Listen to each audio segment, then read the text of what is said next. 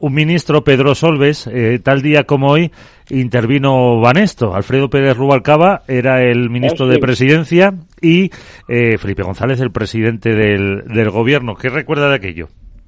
Bueno, pues yo creo que vamos a tener eh, la presencia de Mario de Mario Conde en la televisión, que es muy frecuente, por cierto, no deja de explicar las cosas Mario y las explica a veces bastante bien pero un poco personificadas, yo creo, a veces.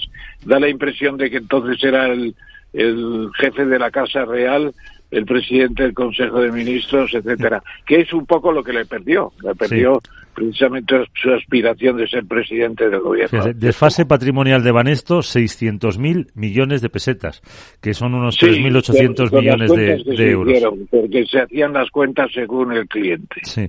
Eh, Fernando, ¿qué te acordabas de aquello? Sí, me acuerdo perfectamente. Yo era el jefe de asesoría jurídica de Iberclear eh, y nos encontramos con que una de las medidas era la suspensión de la cotización de Banesto y, y fue muy revuelta la mañana para hacerla efectiva, esa suspensión. ¿Qué fue aquel día? Pues aquel fue el día, la repetición de lo que había sido diez años antes. Es decir, que hubo dos grandes outsiders que quisieron entrar en la banca española, Ruiz Mateos y Mario Conde, y, fueron propinados una patada en el trasero. A Los dos, 28 de diciembre, además. Sí. Uno con no, Boyer. No, fue en febrero. En febrero, ah, en febrero fue. Sí, la de... Fue Boyer el ministro, ¿no? La de Ruiz Mateos, pero fue en el 83 y en el 93. Sí. Eh, los dos outsiders que quisieron entrar en el coto cerrado de la banca española y se tomaron las medidas más drásticas. Una de, totalmente inconstitucional, la de expropiación, y la de Ruiz Mateos más técnica, más justificada eh, por la, la, situación en que manejó, que manejó la, la banca. Bueno, eso mm, ya estaba en marcha todo un sistema de eh, fusiones bancarias, las impulsó es curioso, y seguro que don Ramón se acuerda, el informe Rebel sobre las fusiones de la banca española y cómo no se cumplió ninguna de las buenas previsiones de este, de este experto europeo. Y tenemos lo que, lo que hoy es en la actualidad, después de, la sucesión de, casos como el de Banesto, el último, y cómo se ha ido construyendo el Santander como el primer banco español. Ana Botín fue presidenta de Banesto. Sí, sí.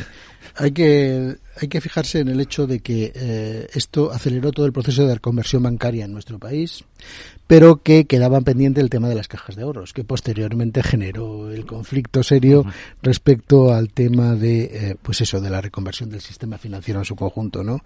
Entonces, eh, en ese sentido, eh, yo creo que la banca española fue por delante probablemente impulsada por este tipo de, de operaciones, pero, pero nos quedó la caja, las cajas de ahorros y las cajas de ahorros han sido uh, de alguna manera nuestro talón de Aquiles respecto a lo que es eh, la conformación del sistema financiero español desarrollado y moderno. Porque llevamos un cierto retraso respecto a otros uh -huh. países, aunque, aunque Alemania, por ejemplo, en el tema de las cajas de ahorros puede darnos alguna sorpresa. Sí, que tampoco en, es un ejemplo. En los próximos eh, tiempos, efectivamente.